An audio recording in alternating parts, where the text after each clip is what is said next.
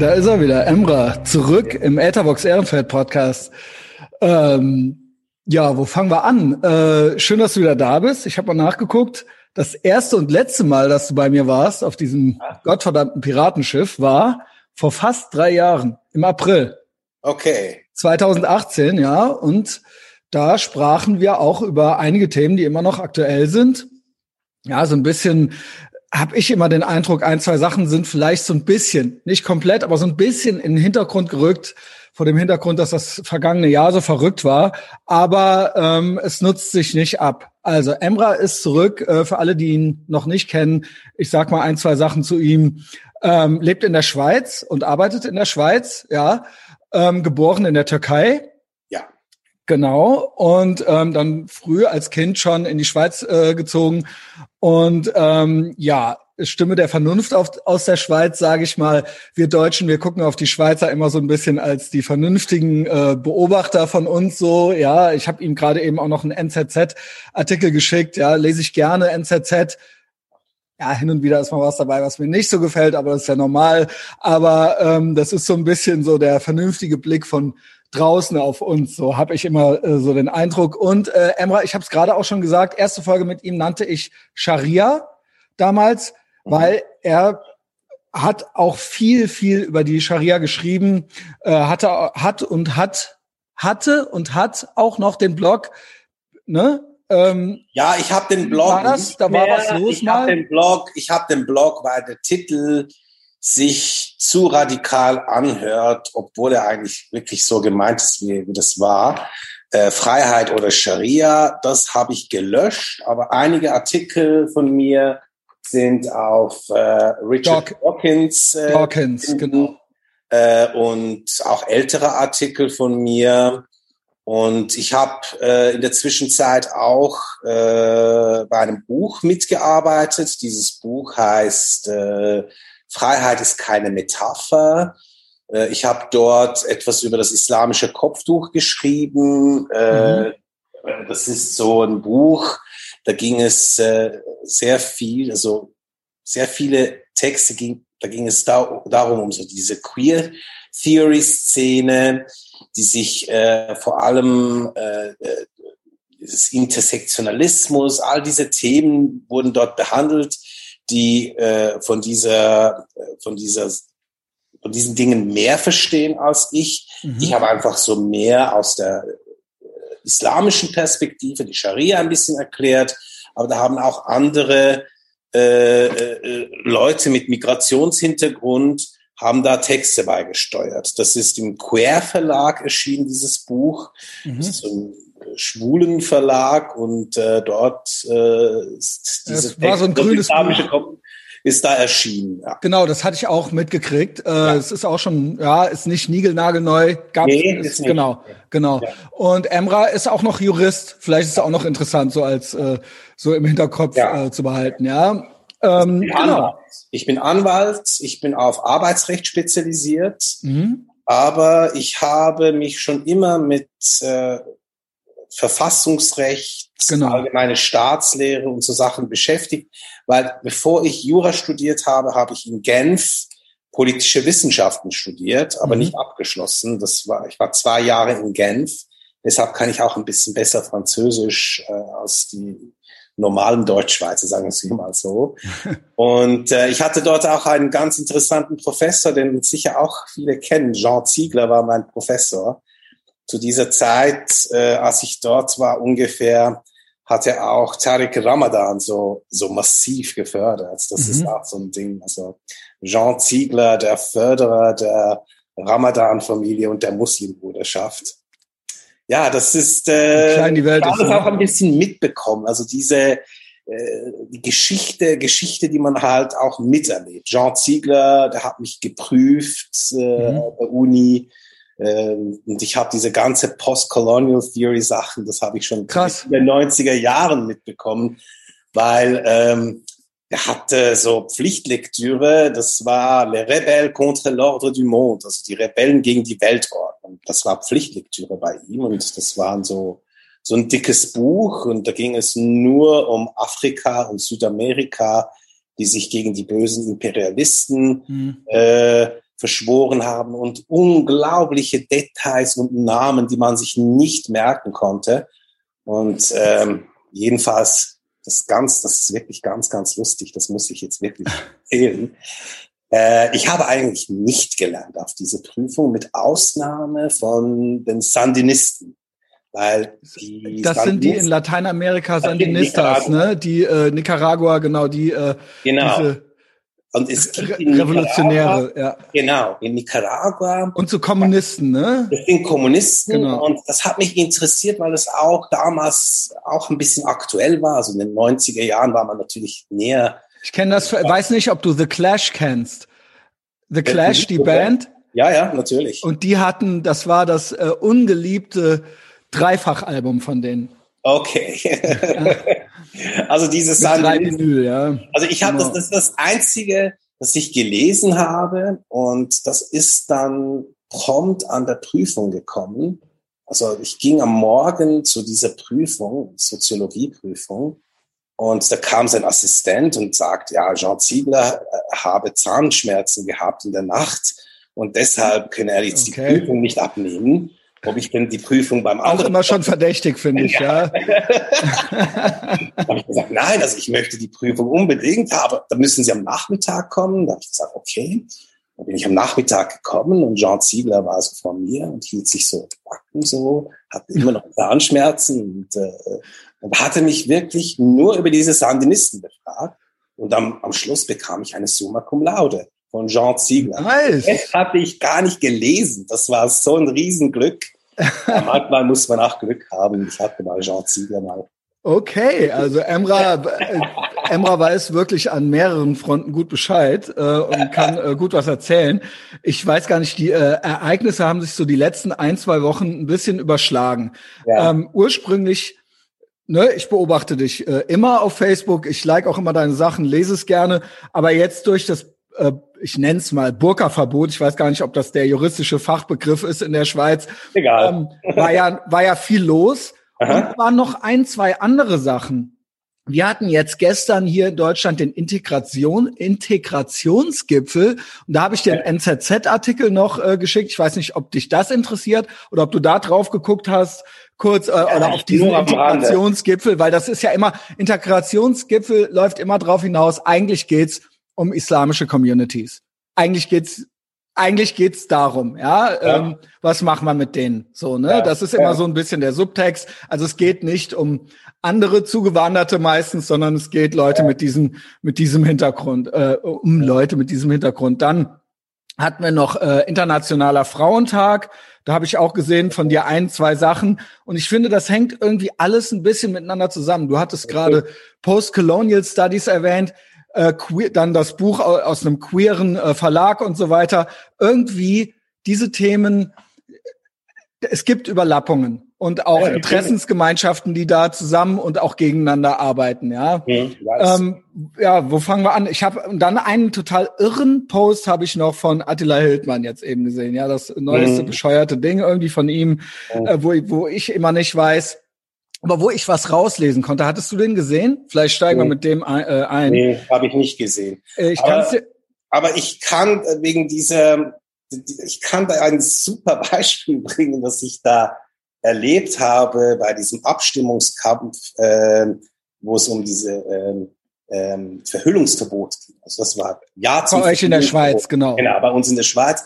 Und eben diesen Zusammenhang mit der Queer Theory und alles. Das ist, mhm. das war so das ist wirklich, ich will das wirklich, das Wort jetzt hier auch gebrauchen, das war zu geil. Mhm. Da hat jemand tatsächlich äh, in der Diskussion mit mir Salafistinnen mit dem Sternchen geschrieben. Salafistinnen. Mhm. mhm. Also das heißt, dieses Sternchen, das ist ja anders als dieses Binnen-I, will man ja damit die Transpersonen genau. sprachlich sichtbar machen. Das heißt, sie, diese Person stellt sich vor, dass es in der Salafistenszene mögliche Transpersonen existieren.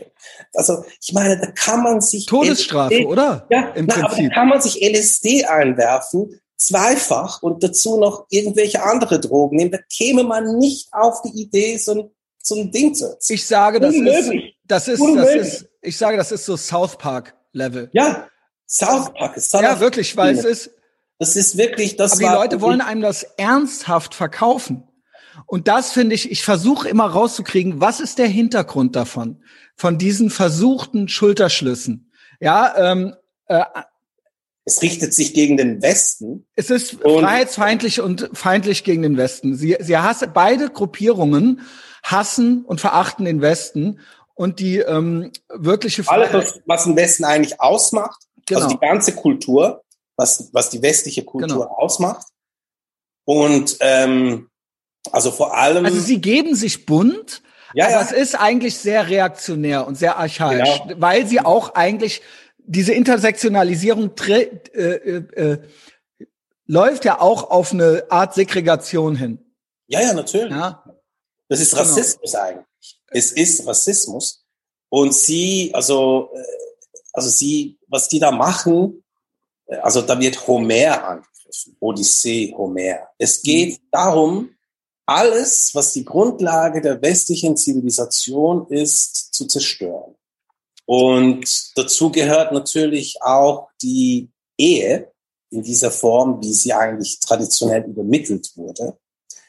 Ähm, da muss man natürlich auch sagen, die christliche Ehe, das ist jetzt etwas, was sich eigentlich schon länger ein bisschen erledigt hat, weil die Ehe ist eigentlich ähm, vor allem heute ein zivilrechtliches Ding. Also man, äh, der Staat versucht zwischen Menschen ähm, die, diese, die, die, die zusammen sind, Regeln aufzustellen, damit das geht. Und diese Bedürfnisse existieren halt auch bei homosexuellen Menschen, weshalb man das auch zulassen muss.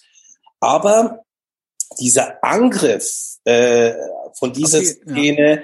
da, da geht es durchaus auch um diese Fundamente der westlichen Zivilisation, zu der eben auch äh, das Christentum eben gehört. Das muss ich, das sage ich jetzt auch als Atheist. Mhm. Also und, äh, und das ist nicht ganz unwesentlich, was im Christentum vorhanden ist, weil äh, das sind Gedanken vorhanden wie die Rechtsgleichheit beispielsweise. Das kommt ähm, aus der Imago Dei-Lehre äh, im, im, Christentum. Also es gibt sehr viele Aspekte äh, im Christentum, die sich dann ähm, auf unsere Werte übertragen haben, die wir dann ähm, äh, mit uns tragen, selbst wenn wir nicht gläubig sind. Also Grundsatz der Menschenwürde, was ja in Deutschland im Grundgesetz ja so eine hervorragende Rolle spielt, da ist ein christlicher Gedanke dahinter.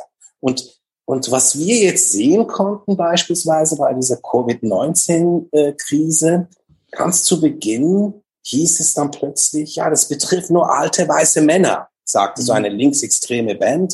Und das ist total gegen die Menschenwürde. Und das, mhm. das zeigt auch genau dieses, dieses ähm, anti-westliche, ähm, also alles, was uns, unsere Kultur hier im Westen ausmacht, was eben nicht nur Menschen, die hier leben, also die hier ihre Wurzeln haben, mit sich tragen, sondern auch Leute wie ich, das wird einfach kaputt gemacht.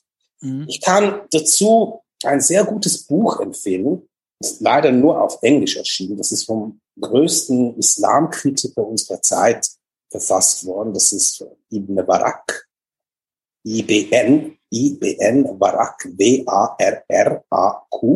Mhm. Und das Buch heißt Why is West the Best? An Apostate's uh, Defense for, of, of Liberal Democracy. Und da beschreibt er seine Liebe zum Westen und was der Westen äh, für ihn ausmacht und und, und schon er, äh, als dieses Buch geschrieben wurde, ich würde sagen, das war sicher vor zehn Jahren, thematisiert er genau diese Dinge, die auch heute aktuell sind. Also eine, eine äh, linke intellektuelle Elite, die gegen den Westen kämpft. Und ja, das ist, und, und, und da gibt es Verteidiger wie Ibn Barak oder mich, die dann sich gegen so etwas wehren. Es ist eine total absurde Situation. Ja. Also ja, ich, äh, ich finde es halt krass, dass äh, tatsächlich anscheinend es in uns Menschen drin ist, diese, dieses, äh, oder in vielen Menschen, egal aus welchen politischen Lagern oder egal welche äh, Form und Farbe die haben, dieses Archaische, dieses Primitive, dieses Stammesdenken und dieses eigentlich ähm, sehr reaktionäre. Also was sich zwar teilweise irgendwie äh, irgendwie bunt verkleidet oder bunt gibt, aber eigentlich ist man doch darauf hinaus ähm, entweder also bei bei diesem äh, bei diesem äh, ja, weiß ich nicht, queer feministischen und so weiter, ja, äh, da sehe ich das eigentlich eher so, dass das teilweise ein Shit-Test ist. So, wie weit kann, dass das quasi äh, so ein evolutionsbiologischer Shit-Test ist, wie weit kann, können wir gehen, bis eine Gesellschaft quasi sagt, nee, bis hierhin und nicht weiter, das reicht jetzt mal. Das reicht jetzt mal mit den Faxen. Oder auf der anderen Seite, man zerstört die westliche Gesellschaft mhm. und dann mal gucken, wer dann übernimmt. Was kommt dann? Vielleicht kommt dann die Scharia-Polizei und sagt, nee, aber mit uns nicht. Und dann wird das wieder in äh, engere Strukturen gepackt. Oder aber man sagt, oh, wir müssen alles äh, segregieren. Äh, Frauen und Männer dürfen nicht mehr gemeinsam ausgehen. Die einen sagen es, weil die Männer sich nicht benehmen können. Die Scharia-Leute sagen es, weil die Frauen sich nicht benehmen können. Im Endeffekt unterm Strich läuft es aufs selbe hinaus. Frauen und Männer dürfen nicht gemeinsam weggehen, ja, oder äh, dürfen nicht gemeinsam arbeiten oder dürfen sich am besten gar nicht mehr ansehen. Sexualität wird verboten, ja. Also was heißt verboten? Eine, ähm, Tabuisiert. Ja, also ja, also tra tra Trans People und so weiter, das ist alles erlaubt, aber klassische klassische äh, Heterosexualität gilt als böse, toxische Männlichkeit, männliche Sexualität und so weiter, ja. Das wird die ähm, ne, in Saudi-Arabien würde man sagen, wir müssen die Frauen einsperren. Diese Leute, die woke Supremacists sagen, wir müssen eben die Männer einsperren, böse alte weiße Männer oder was auch immer. Aber unterm Strich gibt es anscheinend ein primitives Bedürfnis bei oh. primitiven Menschen, sage ich mal, die zurück rückwärts gewandt sind, die möchten, die möchten, dass das getrennt wird. Ja, aber es ist wirklich, man muss natürlich auch etwas sehen. Ähm, es ist auch ähm, ein Kampf zwischen linker und rechter äh, Identitätspolitik. Und während ich jetzt von dieser linken Identitätspolitik äh, gesprochen habe und das auch bekämpfe, ähm, ist es natürlich äh, die rechte Identitätspolitik nicht zu vergessen. Also was mir jetzt zum Beispiel aufgefallen ist in den letzten Tagen, also da war ich zwar sehr mit, mit dieser Abstimmung beschäftigt, aber was ich da in Deutschland beobachten konnte, war diese Ansage, Programmansage von Pınar Atalay bei Tagesthemen auf Türkisch, als sie diese Sendung mit der Maus ähm, also, weil diese Sendung mit der Maus das 50. Jubiläum feiert und das auch in der Sendung eigentlich auch immer so in einer Fremdsprache anmoderiert wird, hat sie das auf Türkisch gemacht und die Reaktionen darauf, die es gab, hat mir das wirklich ein bisschen Sorgen gemacht, dass wie die Menschen darauf reagiert haben. Also ich würde es ja verstehen, wenn das bei einer Kybra Gümschei,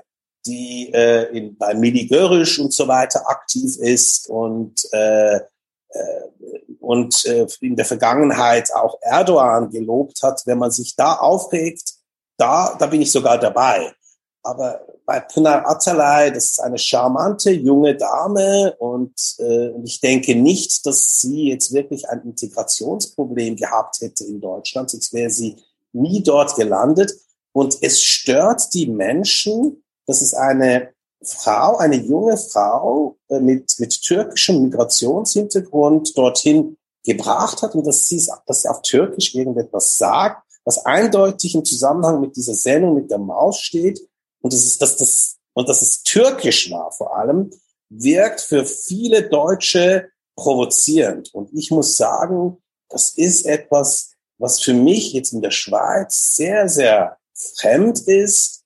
Und ich muss sagen, also das äh, bereitet mir schon Sorgen, wenn ich so etwas sehe, weil ähm, ich muss, ich muss es so sagen, hier in der Schweiz gibt es von allen Ländern tolle Leute. Wir sind, wir haben ein, ähm, wir haben einen Ausländeranteil von über 20 Prozent. Und dazu kommen noch die Eingebürgerten. Also es ist wirklich, wir sind wirklich sehr, sehr bunt. Und vorhin hatte ich mit meiner Studentenverbindung Kontakt. Diese Studentenverbindung, wo ich Mitglied bin, wir haben die Schweiz gegründet. Also ich bin in einer Studentenverbindung dabei, welche die Schweiz gegründet hat. Und da ist ein Afghane dabei. Ein junger Afghane, der ist Fuchs also Mitglied und das ist, und er hat von, von Afghanistan erzählt und ähm, von seiner Familie. Das sind natürlich völlig normale Afghanen, nicht diese Afghanen, die, äh, die von denen man in den Medien teilweise hört, sondern säkulare Menschen. Und die gibt es sogar in Saudi-Arabien. Es gibt auf der ganzen Welt tolle Leute. Aber ich sehe, dass es in Deutschland durchaus Leute gibt, die einfach Vorbehalte haben gegenüber alles, was irgendwie muslimisch sein könnte, türkisch sein könnte. Und das ist also auch sehr, sehr bedenklich. Ja. Ähm, was glaub, wie glaubst du, ist da die Kausalrichtung? Also, äh, wie, wie, ich habe gerade eben den Integrationsgipfel erwähnt. Ja. Man kennt diese Sprüche dort. Mhm. Ja, das übliche äh, Merkel fördern und fordern und ähm, Deutschland muss und wir geben den Leuten keine Angebote und sie möchten hier irgendwie, äh, die Deutschen sind so, die Deutschen sind, die Deutschen machen zu im Prinzip und die äh, anderen, also das ist immer so die Message, die äh, alle wollen, nur die Deutschen wollen nicht. Aber genau. Das und das ist der Quatsch, was da läuft. Was ich eigentlich vorhin sagen wollte, ist Folgendes. Es ist nie eine Frage der Integration, sondern es ist immer eine Frage der Migration. Wen lässt man einwandern und wen lässt man nicht einwandern? Mhm. Ich gebe dazu jetzt einige Beispiele. Die Migration, die Türk aus der Türkei, jetzt in der Schweiz, die ist geprägt vom Militärputsch von 1980. Vorher hatten wir also hier in der Schweiz sehr wenige türkische Migranten. Und das bedeutet, das sind vor allem Linke, Kurden, Aleviten, sehr, sehr wenige Islamisten sind in, in diesem Land. Also das ist ähm, die grauen Wölfe und AKP bringt es hier auf circa 30 Prozent. Das ist deutlich unter der Türkei.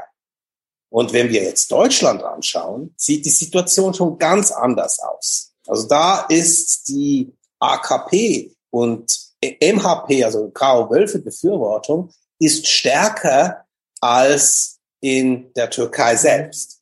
Und jetzt bringe ich es noch krasser. Jetzt gehen wir nach Lyon. Dort können wir das Ergebnis des Verfassungsreferendums äh, für Erdogans Präsidialdiktatursystem anschauen. Zustimmung 86 Prozent. 86 Prozent. Da ist jede Islamisten-Hochburg in der Türkei, Hochburg, sieht daneben wie ein Chorknabe aus. Also man muss sich das mal vorstellen, vorstellen. Also Belgien ist auch sehr, sehr krass bei, äh, bei dieser Frage. Man muss das, sich das Ausmaß des Islamismus, türkischen Islamismusproblems in Lyon vorstellen. Dort gibt es auch sehr viele Rechtsextreme, die sind während der Aserbaidschan- und Armenien-Krise jetzt, sind die äh, auf, auf den Straßen Lyons sind die marschiert, die, die grauen Wölfe. Also da gibt es wirklich ein Problem. Und wenn wir jetzt London, also England anschauen, dort ist die türkische Migration geprägt von äh, Zypern-Konflikt. Also es sind sehr viele zypriotische Türken und ihre Leute, und das sind alles Säkulare, und die haben nur mit 20 Prozent dem Verfassungsreferendum zugestimmt. In den Vereinigten Staaten waren es 15 Prozent, die dazu gestimmt ja. Da gibt es keine Islamisten. Also, also anscheinend. Heißt, das heißt, es geht nur darum, wen ihr aus muslimisch geprägten Ländern einreisen lässt. Und es ist nicht so wie bei Trump. Weil Trump hat einen Muslim-Ban gemacht und dabei ist es nicht, das, dabei muss man differenzieren. Es gibt überall in der muslimischen Welt gibt es Leute, die keinerlei Probleme hätten, sich äh, in westlichen Gesellschaften zu integrieren. Aber wenn, wenn, wenn man irgendwelche Analphabeten, äh, äh die irgendwie barbarische Tradition haben, nach Deutschland holt, da kann man machen, was man will. Da kann man Geld ausgeben genau. und alles machen. Das wird nichts bringen. Das wird nie etwas bringen. Da kann man zehn Sozialarbeiter die allerbesten auf eine Person ansetzen. Das wird nichts bringen. Es, es ist, ist immer eine Frage der Migration. Es ist auch immer eine, äh, ich, ich hätte vielleicht noch ein, zwei Sachen zu ergänzen. Ja. Ähm, äh, Ahmad Mansour hat sich auch geäußert, auch in der NZZ wurde er zitiert. Ähm, es ist ja schon so, ne, man kennt das ja, Haus, äh, also er ist Israeli, du bist Türke äh, ursprünglich, ja, oder beziehungsweise man kennt dieses Haustürke oder sowas, ja. Äh, ne, Onkel Tom im Prinzip, ne? Diese, diese äh, Sprüche. Ja, du lachst. Ähm, ja, ich sag dir warum. Weil wenn ich das höre, sage ich jedes Mal, dass ich Jazz-Türke bin, weil ich ein Jazz-Freak bin, was man so. Ja, man sieht's, man sieht's. Ja. Das ist, das ist mein Ding. Ich gebe mein ganzes Geld für Schallplatten aus aus den 20er Jahren. Shellac, du restaurierst und, und, so und alles. Ja, super. Und dann sage ich das und, das und dann ist irgendwie Jazz. Die wissen gar nicht, was das bedeutet und schauen sie mich so an. Und dann ist das Thema eigentlich erledigt. Aber, aber und du darum, weißt, ja, ich lache. Du weißt, du weißt, was ich meine. Es ist eben ja, ja. doch, es ist eigentlich schon fast langweilig, das immer wieder zu betonen. Es ist keine Einbahnstraße. Ne? Äh, es müssen alle Lust drauf haben mit der Integration. Und es ist ja mittlerweile so, das geht bis zum deutschen Sozialarbeiter. Ich weiß nicht, wie das in der Schweiz ist. Da wird solche Leute auch geben, ähm, die quasi den Leuten erzählen, dass es, dass sie sich nicht anpassen sollen, weil das ist Assimilation und Assimilation ist Rassismus im Prinzip. Ja, mhm, dass ja. es quasi als was Schlechtes gilt, dazugehören ja. zu wollen. Ne, mhm. Wirklich also quasi aktiv manipuliert und verhindert. Mhm. Und dazu mhm. kommt, da sind wir bei diesem, bei diesem Woken Haufen, Woke Supremacy, Boko Haram, äh, habe ich jetzt auch schon äh, gelesen. Ähm, was bieten wir, da bin ich jetzt wirklich auf der Seite dieser Communities. Weil was bietet denn Deutschland denen an? denen Familie und so weiter noch wichtig ist. Ja, ja in den in den muslimischen äh, Kreisen gilt eben, äh, ne, man hört ja immer Großfamilie und so weiter und so fort. Die Leute haben auch im Schnitt noch mehr Kinder und so weiter und die halten auch noch mehr irgendwie zusammen. Ja. Da sage ich, wir, wenn wenn es immer heißt Toxic Masculinity und toxische Männlichkeit und so weiter und das einer Gesellschaft oder einer, einer Kultur zu sagen, wo Männlichkeit und so weiter, was bieten wir denen denn an, wenn wir sagen, das ist alles schlecht? das ist alles böse. Und ihr habt hier im Prinzip kein, wenn ihr Deutsch werden wollt, müsst ihr Familie aufgeben, ihr müsst Männlichkeit aufgeben und, und, und. Und ich sage damit nicht, nicht, dass toxische Männlichkeit gut ist, sondern dass ich sage, man muss denen doch eine gute Alternative, gute Männlichkeit, das gute Familiarität oder geht, sowas, das, ja? Das ist, das ist völlig ausgeschlossen. Weil ähm, einerseits ähm, geht man davon aus, dass man diese Leute jetzt erziehen könnte, dass die sich jetzt dass ihre Persönlichkeit sich ändern könnte. Und ich denke, da macht man sich einerseits mal zu viele Hoffnung. Das ist mal das Erste. Das Zweite ist, ich habe ich hab dieses Thema mit dieser Integration und Assimilation, das habe ich mal in einem Aufsatz, äh, den man auf Richard Dawkins findet. Das heißt, über den Burkini heißt dieser Aufsatz, habe ich behandelt. ich habe diese, ich habe das hautnah mitbekommen, wie sich das in der Schweiz verändert hat. Äh, von der Assimilation zur Integration äh, und zur Inklusion. Das ist so eine äh, Entwicklung. Also äh, als ich in die Schweiz kam, war Assimilation 70er, 70er Jahre, ne? 70er Jahre. Ende 70er ja. Jahre war das Ziel, die Assimilation des Ausländers und das am Schluss äh, äh ist der Höhepunkt dessen Einbürgerung. Findest du das gut oder schlecht, die Assimilation? Sehr gut. Sehr ich finde das auch gut. Ja, sehr ja. gut. Also der kommt und das ist aber nie so gemeint, dass du auf deine Herkunftskultur vollständig verzichten musst. Das bedeutet es mhm. nie, weil ich kann sehr, sehr gut Türkisch. Also ich habe für Minister übersetzt. Ich kann besser Türkisch als die meisten Türken hier und ich kenne die türkische Geschichte und Kultur. Also es ist kein Verzicht auf deine Herkunftskultur, aber Assimilation, das wurde eigentlich verlangt. Und dann hat sich das verändert. Und der Grund dafür ist, ähm, das, was viele Leute unter Integration sich vorstellen, ist, dass der Staat im Prinzip am Charakter und am an der Persönlichkeit eines, einer Person etwas ändert. Und jetzt stellt sich die Frage, darf denn der Staat eine Person und, de und deren Persönlichkeit verändern? Und das ist eigentlich ein Eingriff in die Persönlichkeitsrechte. Und das wird als ein, ja, weil es ein Eingriff in die Persönlichkeitsrechte ist, ist das persönlich, also verfassungsrechtlich fragwürdig, ob man das darf oder nicht. Ja, und deshalb hat sich das so entwickelt. Also, äh, aber da bin ich auch nicht dafür. Ich bin dafür, dass, warum ist es in den USA, ist es ausschließlich wegen wen man einwandern lässt oder gibt die USA vielleicht ein besseres Angebot zur Assimilation? Damit sage ich nicht, der Staat soll das machen, sondern der Staat soll quasi ein Fundament bieten, dass jemand sagt, ach, da würde ich gerne dazugehören. Also USA ist ein sehr schlechtes Beispiel, weil die USA erlaubt. Weil du sagst, 15 Prozent sind es da nur, ja? Ja, ja, aber die USA ist natürlich äh, ein Land, wo es äh, unterschiedliche äh, Parallelgesellschaften gibt. Also äh, das ist historisch und diese dieses Melting Pot, das ist, äh, das hört sich immer so äh, irrsinnig gut an, äh, aber das ist nicht so zusammengeschmolzen. Äh, und das sieht man ja eigentlich auch bei diesen Problemen, die wir haben gegenwärtig, weil die Afroamerikaner, die sind unter sich, obwohl die aus verschiedensten afrikanischen Ländern äh, versklavt wurden und mhm. äh, aber die sind als Rasse sozusagen unter sich geblieben. Also die werden, die, die, die, die heiraten. Als Ethnie. Ethnie, genau. Also die bleiben alle unter sich und haben ihre Communities und, und deshalb gibt es ja auch diese, diese Ideologie von, ähm, äh, also dass es das Schwarze gibt, also diese ganze Identitätspolitik hat sich ja aufgrund dieser gesellschaftlichen Strukturen, die in den Vereinigten Staaten vorhanden sind, so entwickelt. Und jetzt sind plötzlich die Schwarzen in den, ähm, in den Vereinigten Staaten, was ihre Rolle ist, sind bei uns die muslimischen Migranten. Das, und das sind so die POCs, also die Kybra Gümüşay, die weiß ist wie, wie der Mond. Ja. Und Gümüşay bedeutet übrigens Silbermond. Das wollte ich auch noch kurz sagen. Sie ist auch so weiß. Die ist jetzt plötzlich POC und äh, wird jetzt Amanda Gorman übersetzen. Also ja, weil weil, weil ähm, POC ist eine Währung. Ja. POC ist eine Währung. Fühlt sich so. Es geht eigentlich ja. gar nicht mehr. Es, es gilt möglichst viel davon zu sein. Wir hatten letztens ja. schon Coca-Cola Be Less White.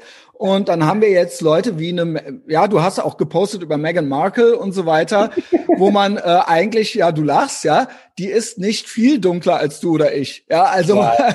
also äh, ich gelte ja, ne, ich habe ja auch äh, das römische Erbe ist mir ja anzusehen, so oh, äh, hier hier im Rheinland, ja. Und ähm, das ist dann irgendwann schon kurios, ja, wenn da, wenn es darum nur noch geht. Äh, ja, ich ja. Hab, ich, da muss ich kurz was er erzählen. Weil sie auch nur erzählt, äh, wie ja. rassistisch ja. ständig behandelt wird und weil sie eben so schwarz ist. Ja, come on. Also Schätzchen, ich wurde, also ich kenne ja wegen meiner äh, meines Interesses für alten Jazz kenne ich sehr sehr viele Amerikaner und ich bekomme deshalb ähm, sehr viel von intellektuellen Kreisen von Amerikanern viel mit über und die sind jetzt voll auf dieser Vogue-Welle, viele. Die Älteren eher nicht. Und da wurde ich bereits einmal von einer solchen woken Amerikanerin als White Preppy Boy bezeichnet. Also Preppy, Preppy ist ja die Prep School, das sind so die Universitäten. So was Vornehmeres, so. Das sind so die, die Ivy League Verbindungsstudenten, genau. die äh, blond sind, blauäugig und White Supremacist. Und das war ich, und das sagte mir eine Amerikanerin. Ah, ja, Haustürke, Haustürke. Ja. ja, das ist ja eben das, ja. So, es ist so unglaublich. Also da wird man auch rassistisch beschimpft, wenn man äh, ja nicht unbedingt auf dieser Wellenlänge ist. Aber ja. Ja, genau. Also es, es ist eigentlich nicht mehr die eigentliche Hautfarbe spielt keine Rolle mehr, sondern die mhm. Hautfarbe ist ideologisch. Ja, ja. Genau. Und ähm, das ist äh, kritisiere ich. Ja, ja, ich auch. ähm, genau. Ähm, vielleicht noch mal ein bisschen aufs Kopftuchverbot. Äh, ja, Kopftuchverbot. Das klingt immer so äh, krass, ne? Also es wird ja auch als Kampfbegriff richtig benutzt, ja, weil äh, da spielen sich seit Jahren ja im Prinzip Debatten ab, die äh, auf verschiedenen Planeten stattfinden. Ja, also was die einen als Freiheit bezeichnen, ist gerade genau das, was die anderen als als äh, Gefangenschaft bezeichnen. Also es ist äh, absolut kurios, man redet komplett mhm. aneinander vorbei im Prinzip. Äh, ich weiß nicht, ähm, willst du da mal ein bisschen was zu sagen? Wie, wie gesagt, ja. bei euch in der Schweiz ist es jetzt passiert, wann war es? Letzte Woche? Äh, es, war, es war am Sonntag, haben wir ein Verhüllungsverbot, aber da ging es um die Vollverschleierung. Und genau, Kopftuch, Burka und Niqab. Niqab, ne? genau. Also ein Kopftuchverbot hätte bei uns keine Chancen. Mhm. Das würde ich auch nicht unterstützen. Ich bin ein, wirklich ein vehementer Kritiker des islamischen Kopftuches. Also ich kenne praktisch niemanden, der das. Ja, du hast auch viel dazu geschrieben. Ja, ja, also das ist so heftig kritisiert wie, wie ich. Aber ich würde das nicht verbieten. Warum? Ich würde das nur verbieten bei äh, Kindern in der Schule, mhm. weil dort ist das auch äh, wirklich islamistisch begründet. Die Scharia sieht bei Kindern, die ihre Periode noch nicht erreicht haben, kein Kopftuchpflicht vor. Das bedeutet, diejenigen, die das machen, wollen bei diesem Kind vorspuren und sie wollen dieses Kind ähm, die, die Integration heiratsfähig machen verhindern. Nein, nein, die Integration verhindern, so, okay. Berührungen mit der westlichen Gesellschaft verhindern. Das ist wirklich islamistisch motiviert. Das ist nicht religiös begründbar. Und deshalb, ähm, damit das Kind sich auch äh, bis zur Religionsmündigkeit entwickeln kann, denke ich, dass bis zu einem, bis zum 16. Geburtstag kein Kopftuch tragen sollte. Und das ist auch ungefähr, nicht ganz, aber ungefähr mit dieser ersten Periode, äh, ja, man hat natürlich die Periode schon früher, aber das ist so ungefähr diese Zeit. Aber ähm, was zu diesem Kopftuch zu sagen ist, ähm, Kopftuchverbot zu sagen ist, wir sollten doch mal hier vielleicht die Türkei mal anschauen. Also ähm, Atatürk hat ja 1923 die Republik gegründet und er hat das Kopftuch nicht verboten, er hat auch die Verschleierung nicht verboten. Er hat 1925 Männern äh, den Face verboten, sie mussten einen Hut tragen, aber kein Face mehr. Aber er hat äh, die äh, Kleidung von Frauen wollte er nicht thematisieren und hat das auch nie verboten. Das und Kopftuch. Das Kopftuch. Genau. Also wirklich nicht. Wir müssen jetzt trennen Burka-Verbot und Kopftuchverbot. Kopftuch, ne? also das sind zwei verschiedene. Eben das eine noch das andere. Es wurde, ähm, äh, was hat er gemacht? Er hat islamistische Parteien verboten. Er hat die Religion unter seine Kontrolle gebracht und hat dafür gesorgt, dass die Religion dem säkularen Staat nicht in die Quere kommt. Und als das geschah, haben die Türkinnen ihre Kopftücher von sich aus ausgezogen. Und die moderne türkische Frau ist aufgrund dieser Entwicklung entstanden. Also nicht durch ein Kopftuch oder ein Kappverbot, sondern durch gezielte Politik, äh, mit der Frauen gefördert wurden. 1934 erhielt die türkische Frau das Frauenstimmrecht. Das war in der Schweiz 1971 sehr, sehr spät. Also man kann sich das nicht vorstellen, was die Türkinnen, also ich habe so Fotos gepostet, da sieht man in den 40er Jahren Gerichtssaal, Richterin, Staatsanwältin, Frauen, türkische, türkische Frauen. Das ist nur durch solche Politik, gezielte Förderungspolitik möglich geworden und nicht durch ein Verbot. Aber was, wenn man aber mit Islamverbänden äh, zusammenarbeitet, dann kann man das natürlich alles völlig vergessen. Weil was die machen, ist genau das, was Atatürk verboten hat. Das mhm. sind diese Verbände, die eigentlich das Problem sind. Und was die machen, sie äh, propagieren in Europa, beispielsweise in Deutschland oder auch in der Schweiz, einen ausländischen eine ausländische Islampolitik, beispielsweise äh, der DITIB, der macht türkische Islampolitik in Deutschland. Das ist eigentlich ein Souveränitätsverzicht Deutschlands. Also die sagen, ja, Religionsfreiheit. Das ist keine Religionsfreiheit. Es ist der türkische Staat kontrolliert mhm. den türkischen Islam. Also äh, man hat es einfach denen jetzt überlassen. Und meine Idee ist es eigentlich, dass eben Deutschland selbst oder die Schweiz selbst das Heft in die Hand nehmen sollte und Islam so gestalten, also so kontrollieren sollte mit eigenen Leuten, dass es, dass so etwas gar nicht möglich ist. Und dann gibt es eben weder Kopftücher, noch Cups, noch irgendetwas. Da braucht es auch keine Verbote. Aber wenn man mit solchen Leuten zusammenarbeitet, dann aber du, genau aber um es ganz konkret nochmal speziell zu sagen, wer dir nicht so folgt, für das Vollverschleierungsverbot ja. bist du komplett voll gewesen, hast da auch äh, jetzt ja. mitgekämpft und warst da auch ja. aktiv und Weil das andere, das andere bringt gar nichts im Moment. Das mhm. andere, das andere ist nicht die Politik, weil Islamverbände, die sind weiterhin voll aktiv in diesem Land und ähm, ja, also das ist ähm, aus diesem Grund denke ich, dass, äh, dass, äh, dass es gar nicht anders ging, als Vollverschleierung zu verbieten. Man, man muss auch Folgendes sehen. Ähm, das ist die Vollverschleierung, das ist derart krass, das wurde in der Türkei weit vor Atatürk durch den Kalifen verboten. 1892 hat der Kalif, also das ist wirklich äh, die höchste Autorität im sunnitischen Islam, als der noch als so ein Kalif existierte, mhm. hat die Vollverschleierung verboten. Und hier kämpfen die Linken irre. dafür. Es ist irre. Also, also in einem muslimisch geprägten Land verbietet der Kalif die Vollverschleierung und hier im 21. Jahrhundert. Von dir habe ich, von dir habe ich im Vorfeld, bevor das dann durch war, und vom Ali Utlu, äh, der hier ja. auch aus Köln ist. Ich weiß nicht, ob du den ja, kennst. Kenn, ja, kenn. Genau. Der hat, ich glaube, ich weiß nicht, wer was gepostet hatte, aber diese, man kennt diese Bilder von bunten Burkas und ja, das ich äh, da, da hattest du eins, hattest war von dir, glaube ich, ja, ja, wo wirklich so die, quasi auch da wieder dieses, was du eingangs gesagt hast, so als ob man im Salafismus irgendwie äh, queer und bunt sein könnte, so ja, als ob das irgendwie klar ginge. Wie gesagt, dieses äh, South Park Ding. Aber dass uns das, ähm, dass, dass es wirklich, es gibt ja offensichtlich wirklich Gruppen, die das wirklich glauben. Ja, also natürlich, sie haben ein gemeinsames Feindbild, den Westen, ne? Und ähm, dann hattest du noch jetzt im Nachgang ein, zwei Sachen gepostet.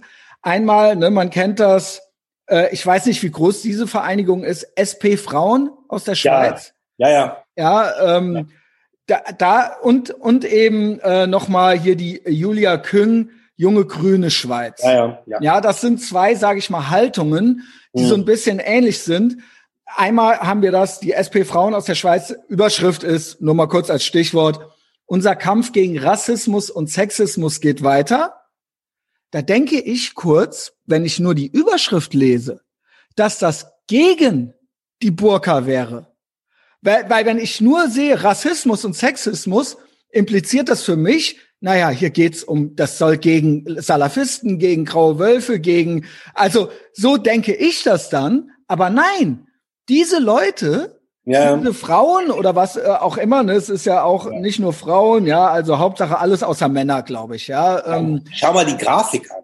Also die Grafik zeigt ja eine zwinkernde Niqab-Trägerin. Genau. Langen Wimpern. Sieht man dann, ja. Ist, das ist so äh, weltfremd und es ist eigentlich auch beleidigend. Also das ist, da wird etwas, äh, äh, was wirklich sehr, sehr schmerzhaft ist für viele Muslime, genau. Muslime wird hier ähm, äh, also wirklich auf eine Ebene gehoben, und, äh, und verherrlicht sozusagen. Also, vor allen Dingen wird es umgekehrt. Es ist eine Umkehr, ich nenne es ja mal die Clownwelt. Es wird umgekehrt. Es wird gesagt, es ist Sexismus, einer Frau zu sagen, äh, niemand darf dich in diese Burka reinstecken. Ja, also du darfst dazu nicht gezwungen werden. Das gilt als Sexismus und das gilt auch als rassistisch. Ja. Immer wieder auch implizierend. Das finde ich auch so äh, kurios. Äh, was schreibt ja. hier die Julia Küng?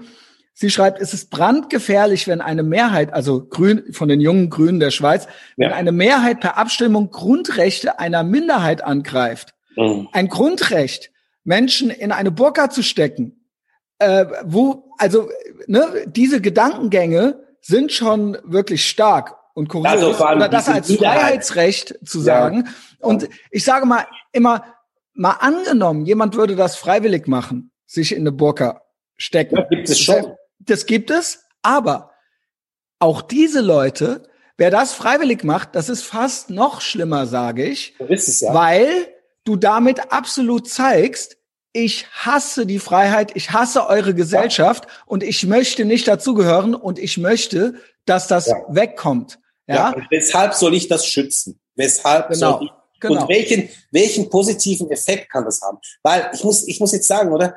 Äh, das ist nicht so wie, äh, wenn ich jetzt mit den Grünen nicht einverstanden sind, wenn die jetzt Atomkraftwerke abschalten wollen. Man kann dieser Meinung sein. Also man kann gegen Autos sein. Das sind alles so, das sind Überlebende dahinter, die irgendwo noch etwas Rationales noch zu erkennen ist. Hier gibt es eigentlich nichts, was schützenswert ist. Diese Gesellschaften, wo so etwas vorherrscht, sind völlig kaputt. Und das ist kein Grundrecht. welches, welches Interesse die Schweiz hätte, um so etwas hier genau. zu haben. Und und äh, es ist auch also äh, Minderheit, oder? Wenn die von einer religiösen Minderheit sprechen, bekommt man den Eindruck, dass wir hier von den australischen Aborigines sprechen oder von den äh, äh, Bündner Rätoromanen, mhm. die mit ihrer Sprache da bedroht sind.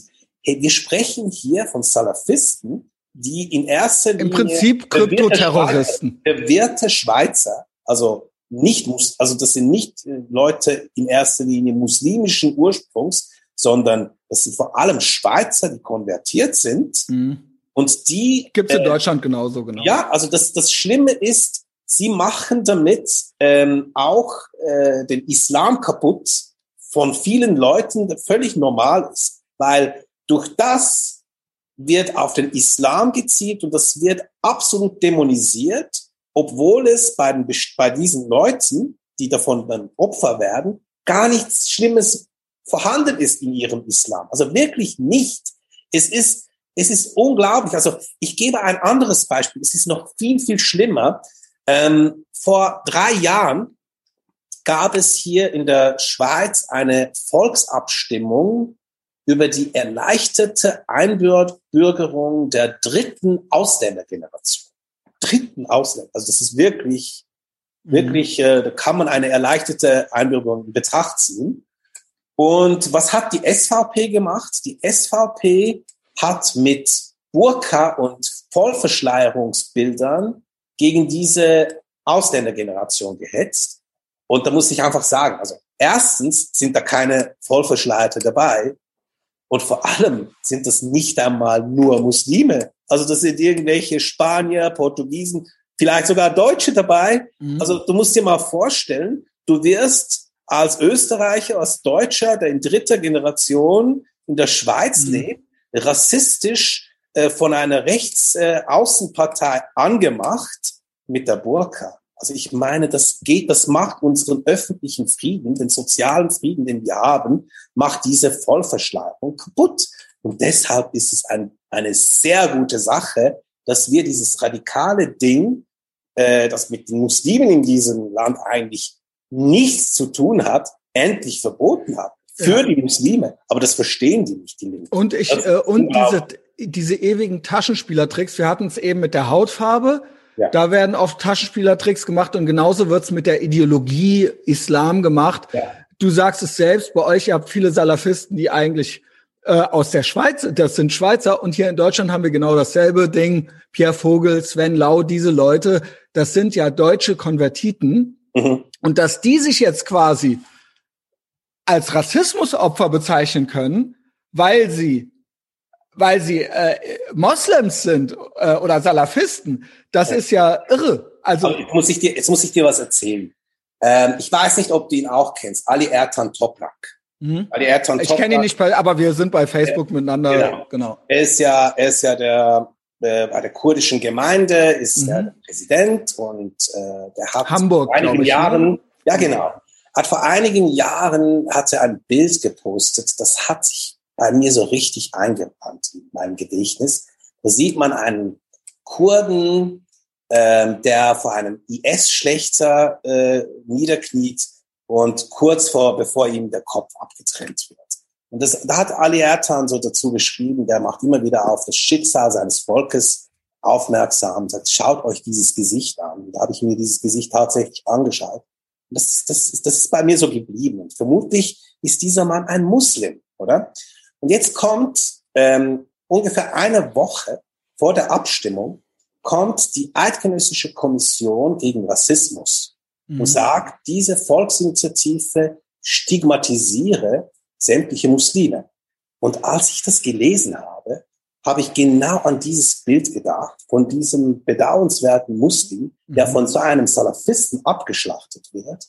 Und ich habe nur noch geheult, weil das ist so Unrecht. Das ist so eine rassistische Gemeinheit gegenüber Opfern von Salafisten. Nee, wenn es, sind auch sieht, es sind auch identitäre Taschenspielertricks. Das ist so unglaublich, aber das ist so schlimm. Du musst dir doch mal vorstellen, wenn du Kurde bist und dein Volk wird von diesen Leuten abgeschlachtet und du bist auch Muslim und da sagt man dir, ja, äh, man äh, stigmatisiert alle Muslime und damit bist du auch gemeint. Und das ist doch Rassismus. Das ist mhm. Rassismus gegenüber diesen Kurden. Das ist einfach, und das kommt von der Eidgenössischen Kommission von, äh, gegen Rassismus. Und die haben das sicher nicht so gemeint. Die machen sonst wirklich gute Arbeit. Äh, aber mir hat das wirklich extrem wehgetan. Und ich hoffe, dass das auch, dass du das auch verstehst, wieso das so etwas wehtut. Das ist, das ist unglaublich schmerzhaft. Ich habe mir einfach mal in diese Situation versetzt eines Kurden, der so etwas hört. Also das ist wirklich eine der perfidesten äh, Geschichten, finde ich wirklich, zu sagen, das ist immer, Rass das ist immer Rassismus, äh, den Islam zu kritisieren und das kommt immer von einer Seite und jemand, der Moslem ist, kann nicht, äh, kann, muss selber immer ein Rass Opfer des Rassismus sein, kann selber kein Opfer des Islams sein, vor allen Dingen. Also all dieses, all diese, äh, diese, sage ich mal, ideologische Intersektionalität und dieses Schwarz-Weiß-Denken ist nicht hilfreich. Genauso wie dieses, ähm, äh, dass zum Beispiel alleine überhaupt auch einem, dass man einem, äh, dass man Türken und so weiter abspricht, dass sie auch zum Beispiel Rassisten sein könnten. Ja, also, ne, also Graue Wölfe und so weiter brauchen wir ja gar nicht, hast du ja alles schon erwähnt. Aber diese Denke überhaupt so zu fördern, damit kommt man ja nie weiter. Ja. Also man, man kann Aber ja. Zum Beispiel Milli Görüsch, oder? Milli Görüsch, das bedeutet nationale Sicht. Also nur schon der Name, da sollte man ähm, als Deutscher sagen, nationale Sicht, das hört sich merkwürdig an. Denn national am Anfang ist immer ein bisschen mhm. merkwürdig. Und dann äh, äh, sollte man vielleicht mal etwas lesen, was dieser Erbakan äh, gesagt hat. Es gibt so auf Deutsch gibt es eine Übersetzung davon auf Lisas Welt. Ähm, und diese, dieser Antisemitismus, das ist derart krass und vor allem so abstrus, also diese Verschwörungstheorien, in denen er sich bewegt, also da denkt man sich, also die, die, die Nazis waren noch irgendwie strukturierter in ihrem Denken. Es ist so total irgendwie äh, äh, im Weltraum. So abstrus. Und, und was machen die Sozialdemokraten und die Grünen? Die besuchen immer wieder die Görrisch-Gemeinden. Und meinen, so, das raff ich nicht das, bei das, den Grünen. Sie meinen, sie meinen echt, sie engagieren sich gegen Rassismus. Das ist für mich irgendwie. Mein, die Frage, ich frage mich immer, Emra, ja. Meinen die das, wenn die abends im Bett liegen und noch nicht schlafen können und dann in sich reinhorchen? Glauben die das wirklich? Glauben die das wirklich? Sind die so, weil also auch hier die ähm, äh, Frauen, die das hier gepostet haben, was ich eben äh, zitiert habe, glauben die, dass sie sich gegen, dass sie sich für Frauenrechte stark machen, wenn ja, sie für weil das ist ja, das ist ja, aber das ist ja quasi eine Wahnvorstellung. Das ist ja, aber das ist ja das, das ist ja das Besondere am Totalitarismus. Also ich meine, das ist jetzt das ähm, natürlich in einer ganz anderen Form, nie so gewalttätig und völlig anders, was sich äh, vor einigen Jahren in Deutschland abgespielt hat. Die waren ja auch davon überzeugt, die Nazis, dass sie etwas tun, was für die Menschheit und für alles für, die, für die weitere äh, Geschichte das Beste ist. Und mhm. all die Menschen, die dafür, sich dafür eingesetzt haben, die waren überzeugt davon, dass sie, was sie taten, war das Beste. Und das ist heute, das ist auch, wir haben es mit einer totalitären Ideologie zu tun. Natürlich ist es nicht irgendwie mit Gaskammern. Nein, nein, nein, es geht drum um die, nein, es geht um die Gewaltkomponente, aber es ist einfach die Prozesse, die psychologischen die Prozesse, die ja. ablaufen, sind ähnlich. Ne? Genau. ne? Die Folgen sind jetzt noch nicht gleich. Salafistinnen, äh, also wenn du Salafistinnen genders, das, da kann man auch äh, Lagerkommandantinnen und äh, äh, Gauleiterinnen gender. Also irgendwelche Transpersonen in den 30er Jahren, die ihre sexuelle Identität nicht gefunden hatten und Gauleiterinnen. Also irgendwelche solche abstrusen Sachen. Da muss man einfach irgendwo aufhören. Also wenn man Salafistinnen gendert, da ist man einfach so weit in dieser Ideologie drin, da ist Rationalismus nicht mehr vorhanden. Es ist kein, sie haben gar keinen Abstand mehr zu dem, was sie da machen, weil vielleicht wird auf 50 Jahr, äh, in 50 Jahren auch mal äh, da drauf geguckt und gesagt, boah, wie konnten, was war denn da los, ja? Wie konnten denn da äh, alle mitklatschen irgendwie so, ja, ne? Ja, das also, denke ich, ja. also hoffen wir. Ich hoffe es, ich hoffe es, ja. Wenn es die westliche Zivilisation noch gibt. Ja, the West was the best, sagen wir dann. Ja. also, ähm, naja, keine Ahnung, noch, wir kämpfen ja noch mit dafür, so, ja. Ähm, aber, aber ich, ich, äh, ich finde es schon kurios, welche Schulter, Schulterschlüsse da äh, teilweise gemacht werden. Ähm, das war auch das, was ich eingangs meinte mit dem äh, Attila Hildmann. Mhm. Ähm, ich, es ist eigentlich immer albern, auf diesen Clown äh, so viel, den so viel ins Rampenlicht zu zerren, ja, weil meiner Meinung nach ist das natürlich auch ein bisschen Clickbait-Journalismus immer. Eigentlich würde der nicht beachtet werden, wäre der so ein Spinner mit so einem Haufen Spinnern, äh, der nicht viel Relevanz hätte, sage ich mal. Aber so ist es nun mal. Er wird äh, ins Rampenlicht gezerrt, uns wird drauf rumgehackt. Aber da ist eine ganz, was ich interessant finde, ist, welche unheilige Allianz er aufmachen möchte. Und das passt irgendwie dann auch. Er schreibt nämlich, Deutscher, es mag dir alles schwerfallen, aber das ist die Wahrheit. Du musst gemeinsam mit den Muslimen und Syrern stehen, denn sonst wirst du untergehen. Also er versucht und so weiter. Der Jude steckt hinter allem und so weiter und so fort. Ich muss jetzt nicht äh, ihm den ganzen Raum hier einräumen. Aber was ich meine ist, auch da wird versucht, eine, äh, ein komischer Schulterschluss, äh, äh, dass da irgendwie was passieren kann, dass man sich verbündet irgendwie, dass sich der Deutsche irgendwie verbündet mit den äh, ja vermeintlich, also mit den Muslimen, die vermeintlich nicht deutsch sind, ja, gegen die gegen die, äh, die die Fäden ziehen, ja, irgendwie so, ja. Und da muss Aber ist, für mich, für mich ist er, ist er jetzt wirklich, ähm, ja, er ist ja geistig. Er ist wirklich, er ist wirklich ein Spinner. Ja. Ähm, und, ähm, und solche Menschen gibt es und durch die sozialen Medien äh, wird so einer auch bekannt, vor allem wenn er vorher schon bekannt war. Aber äh, das andere, was ich da angesprochen habe mit den Salafistinnen und so weiter, das ist schon ein größeres Problem, weil diese Leute sich in den Universitäten sich befinden mhm. und äh, eigentlich die Wissenschaft äh, und wie sich die Wissenschaft entwickelt bestimmen und natürlich auch einen Einfluss haben auf die auf die Jugend äh, und wie sich einfach unsere Gesellschaft weiterentwickelt. Ein Attila Hildmann, das ist so ein Hast du hast recht. Ich habe es ja auch eingangs gesagt. Man nicht, kann, man nicht, kann man nicht, aber das ist das andere ist wirklich das andere ist wirklich viel viel gefährlicher und, äh, und ist es, da, ist sieht man, da sieht man hier einfach diese, diese Verwirrung. Also ich meine, äh, in den Idee. Syrer und Muslime, äh, da wird er nicht ankommen. Äh, selbst, also selbst wenn die gegen Juden sind, äh, diese seine Fans mit Muslimen werden seine Fans kaum kaum verbinden.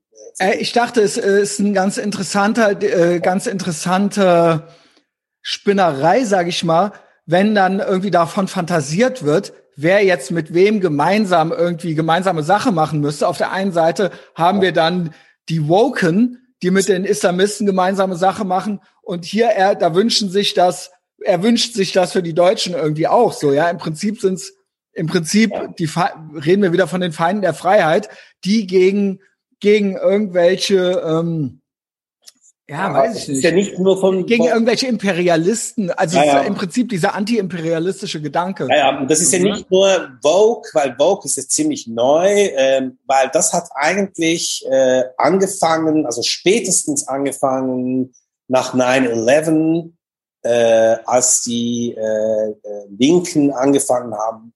Was haben wir falsch gemacht? Und und dann hab und dann hat es diese Verbindungen zur Muslimbruderschaft gegeben, äh, dass Obama beispielsweise bei seiner Kairoer Rede die Muslimbrüder ermutigt hat. Also all diese, diese Entwicklungen in diese, in diese Richtung, das ist etwas, was vor allem nach 2001 entstanden ist. Es ist nicht so neu. Und äh, diese Unterstützung von Erdogan beispielsweise, als er gewählt wurde, äh, und diese äh, europäische Integration der Türkei wie nie zuvor, also bei einem Islamisten hat man ihn voll unterstützt und man hat von ihm verlangt, dass er alles im türkischen Staat beseitigt, was den Islamismus verhindert. Da haben wirklich die Europäer mitgewirkt, dass der türkische Staat, wie er ursprünglich war, einfach verschwand. Und jetzt haben wir einen Islamisten in der Türkei. Also, und das ist nicht einfach nur Vogue. Das mhm. möchte ich einfach betont haben. Das ist schon lange so. Und wir haben jetzt auch bei diesem Abstimmungskampf habe ich mit, äh, mit diesem Typen von Operation Libero auch gestritten. Da hat immer gesagt, ja, ja, Sie kommen jetzt und behaupten, wir seien die fünfte Kolonne. Und ich habe gesagt, ja, weil es stimmt, ihr seid die fünfte Kolonne. Ihr macht das eigentlich seit Beginn der 2000er Jahre. Also es ist wirklich, äh, das ist eine Konstante und früher, vor 2000er Jahre, war das auch nicht unbedingt anders. Beispielsweise wurde ja der Khomeini als ein muslimischer Gandhi betrachtet, also als diese, äh, als diese islamische Revolution war. Also es gab diese. Also es gibt ja öfter so Verklärungen. Auch ein ja, Arafat wurde ja, äh, ja, ja teilweise romantisiert. Total, ja. Ne? Ja. Also Verbrecher. Mhm, mh. Ich äh, fand ganz interessant, Vielleicht kann man da auch noch irgendwie Überlappungen finden, weil wir eben auch schon so ein bisschen bei Identitätspolitik äh, waren und, ähm, sag ich mal, Hautfarbe als Währung und so weiter. Du bist äh, ein bisschen interessiert auch an den Royals oder an den, also du hast mehrere Sachen gepostet auf jeden Fall. Ja, zu, es gab, ich, ich sag mal kurz als Rahmen, wer es nicht mitgekriegt hat, ist eigentlich unvorstellbar. Bei Oprah Winfrey in den USA waren Prince Harry und seine Meghan Markle. Ja, und du hast da Gedanken zu. Vielleicht also noch ein bisschen so als nur, Es ist nur wegen äh, Meghan Markle, die sich, die sich, also die beiden, die sich da über Rassismus beklagen, äh, Millionäre bei einer Milliardärin äh, idyllischer äh, Umgebung beklagen sich da über ihre Unterdrückung. Also das ist derart abstrus, da muss man etwas sagen. Das ist nicht äh, ein Interesse für die Royals. Also ich bin nicht irgendwie äh, Leser vom Bunte und Neue Revue oder sowas. Äh, ganz und gar nicht. Aber diese, äh, die haben sogar bis äh, die Tagesschau des deutschen Fernsehens gebracht. Mhm. Das ist ja, das ist ja bekannt dafür, diese, diese Sendung, dass es extrem konservativ ist und überhaupt kein Boulevard vorkommt. Nein, ja, mit, aber konservativ, mit konservativ meine ich, ähm, sie zeigen, es ist so trocken, es ist nicht irgendwie. Aber die, das hat sich doch die letzten Jahre arg geändert. Ja, also die Tagesschau ist mittlerweile ein Meinungsformat und kein Nachrichtenformat. Ja, ja, ja. Ich schaue es auch nicht mehr deswegen. Sehr gut. Dann lesen wir lieber NZZ, ne? Ja, Aber äh, es ist doch kurios. Ich hatte es auch äh, zwischendurch schon mal gesagt, dass es so wichtig ist, immer und immer wieder diese Schallplatte aufzulegen, ähm, weil ich schwarz bin und hier und es wurde kritisiert. Ähm, es, es darf kein schwarzes Kind in der Royal Family sein und und und ja. Also ich ich was was was äh, dieser dass dieser dieser unbedingte Wunsch als ähm, als Opfer gesehen zu werden, ja.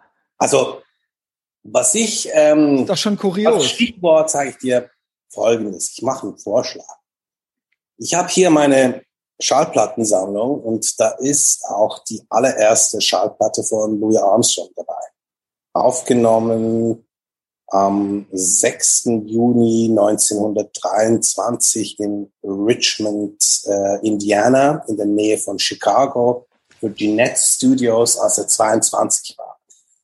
Das möchte ich dir nachher, ähm, wenn wir dann äh, dieses Gespräch beenden, kann ich das mal als mhm. Abschluss mal abspielen. Und zu Louis Armstrong möchte ich einfach dazu sagen. Louis Armstrong hätte immer Grund gehabt, sich zu beschweren. Er war wirklich benachteiligt. Er ähm, Er wurde mit sechs Jahren wurde er verhaftet wegen Waffenbesitzes. Der wurde gefördert von einer jüdischen Familie äh, und der war deswegen auch dieser jüdischen Familie auch immer sehr dankbar. Und der hat sich nie beklagt, also wirklich nie so beklagt, ja, was bin ich für ein Opfer, sondern einfach gemacht. Und der hat eigentlich mehr für die Schwarzen gemacht als viele, Meghan, Markle. Menschen, also insbesondere Meghan Markle, weil durch ihn haben die, weiß, die weiße Mehrheitsgesellschaft angefangen, die Schwarzen wirklich mal als Menschen, als Individuen zu betrachten, was sie vorher wirklich nicht so taten. Und er hat mit seiner Musik und mit seiner Persönlichkeit und mit seiner Art hat er eigentlich mehr für den Zusammenhalt der Menschen äh, getan, als eben so eine Meghan Markle, die sich über Rassismus äh, beklagt und dies von einer Position, in der sie sich befindet, wo man so etwas wirklich nicht ernst nehmen kann. Also da gibt es so viele ähm, Menschen, Schwarze auch, auch in den Vereinigten Staaten, die sich über Rassismus beklagen können. Aber so eine Meghan Markle, äh, die, die sich da über Rassismus. Sie hat doch eigentlich mit relativ wenig alles erreichen können, sowohl ja. als Frau als auch angeblich Person of Color. Nein, sie ist Person of Color im weitesten Sinne. Ich finde, das ist auch immer schon, auch schon wieder einer dieser Taschenspielertricks.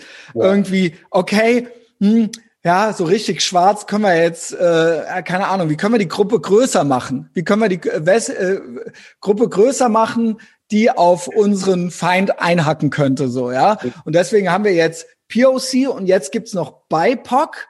Ja. Und jetzt haben wir noch, ähm, hast du das, äh, das ist ja auch so ein äh, Spinner, der vielleicht auch zu viel über, ähm, der vielleicht auch zu viel Aufmerksamkeit kriegt, aber jetzt Malcolm Ohanwe, Oh jetzt äh, das äh, eingeführt, habe ich eben geschickt bekommen. Anstatt BIPOC werde ich im deutschen Kontext jetzt von Sojarme Personen reden. Das steht für schwarze, osteuropäische, jüdische, asiatische, Roma Sinti und oder muss und oder muslimische Personen.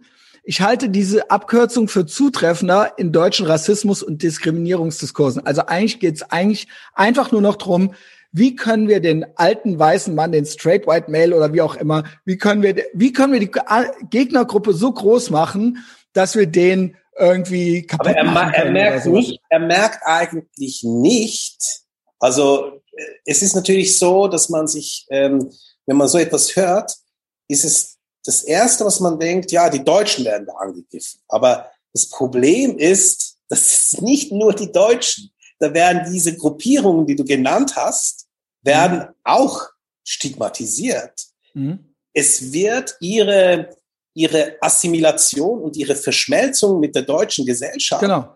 wird verhindert. Also äh, wenn jetzt jemand kommt äh, aus äh, irgendwie sagen wir Sinti-Hintergrund und in Deutschland gut ankommt, dann ist das schlecht für ihn. Also das ist unglaublich. Also wenn, wenn eine, wenn eine Interaktion stattfindet, die eigentlich beide zufrieden macht, dann ist es schlecht. Das ist, das ist genau. total absurd. Total. Und man müsste sich mal vorstellen, ist natürlich immer so der, äh, ne, das übliche, was man dann so vortragen kann, aber ähm, mal angenommen, man würde all das machen und nur die Hautfarbe schwarz daraus lassen.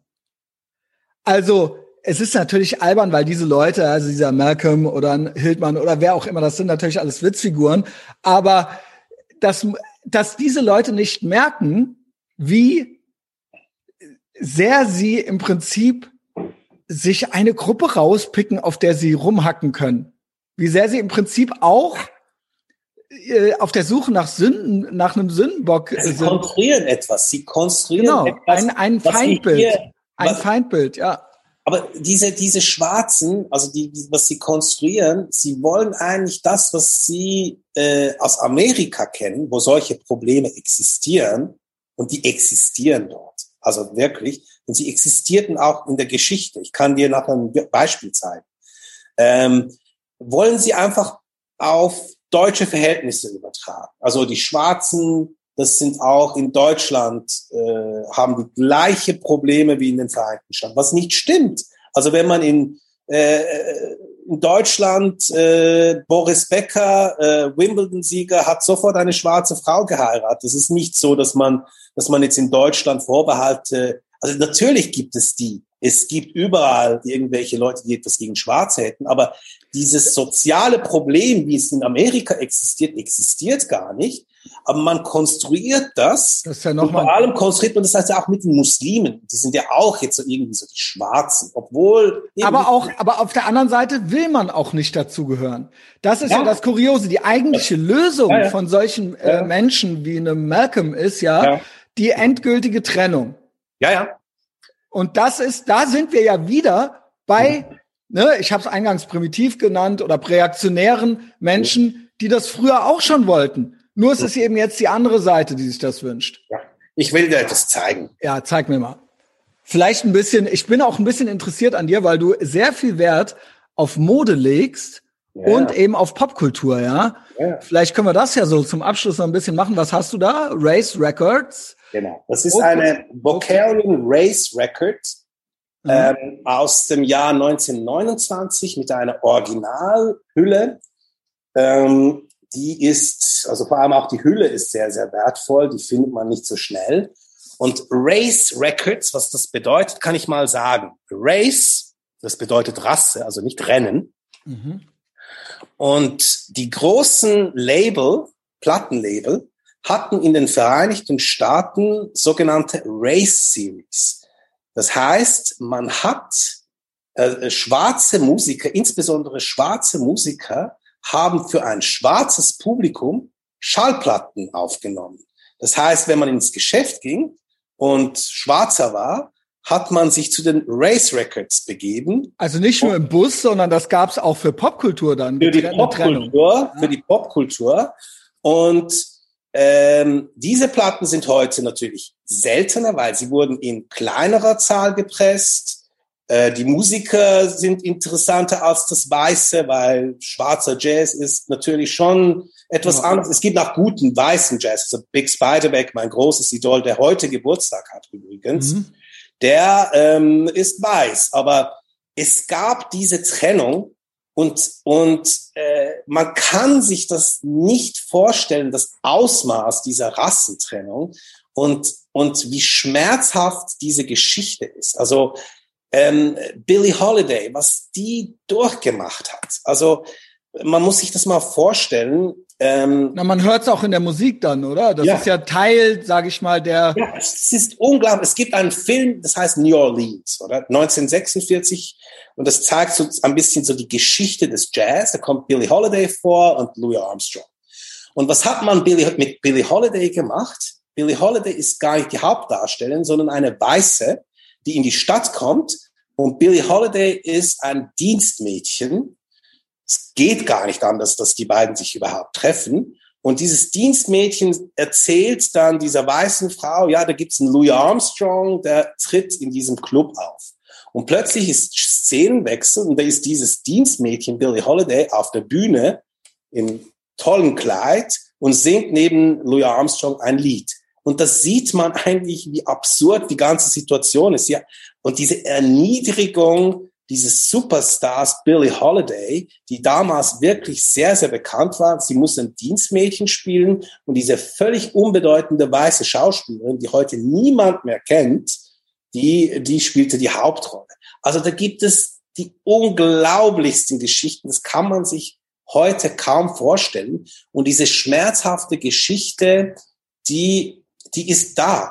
Und, und wenn man das versucht, auf Deutschland oder auf die Schweiz zu übertragen und das irgendwie mit, irgendwie mit Muslimen und, und, und so weiter zu vermischen, dann ich geht glaube, es wird hauptsächlich in die Hose. Das geht so in die Hose. Also ich, ich glaube, man macht sich einfach was vor, wenn man sagt, ja. ähm, andere Gruppen außer der alte weiße Mann ja. können, sind nicht zu nichts Bösem in der Lage. Und das ist auch schon wieder rassistisch, mhm. weil ich glaube, immer, wenn so äh, solche primitiven Gedanken, sage ich mal, oder reaktionäre Gedanken, äh, auch wenn sie in neuen Gewand daherkommen, auch wenn sie bunt daherkommen, wenn die zutage treten, ne, dann denke ich mir immer schon so, what could possibly go wrong? Also mit anderen Worten, da kann nichts Gutes bei rauskommen. Ja, bei diesen Marginalisierungen und diesen, diesen archaischen ja. Gedanken im Prinzip, ja. Und das ist naiv zu denken, nur weil es braune oder schwarze Personen jetzt auf einmal als Idee haben, diese Segregationswünsche, dass das dann hinterher was Schöneres ist. Also, also diese Identitätspolitik, äh, die wir heute, halt, äh, heute haben, hast du jetzt bei dieser Platte gesehen. Und das mhm. ist von 1929. Das ist auch Identitätspolitik. Also äh, eine bestimmte Gruppe produziert für eine bestimmte Gruppe Musik und die anderen. Und dann, die anderen dürfen es nicht. Die, die, gehören gar nicht dazu. Und dürfen ja. die Kultur sich auch nicht reinziehen und so weiter und so fort. Genau.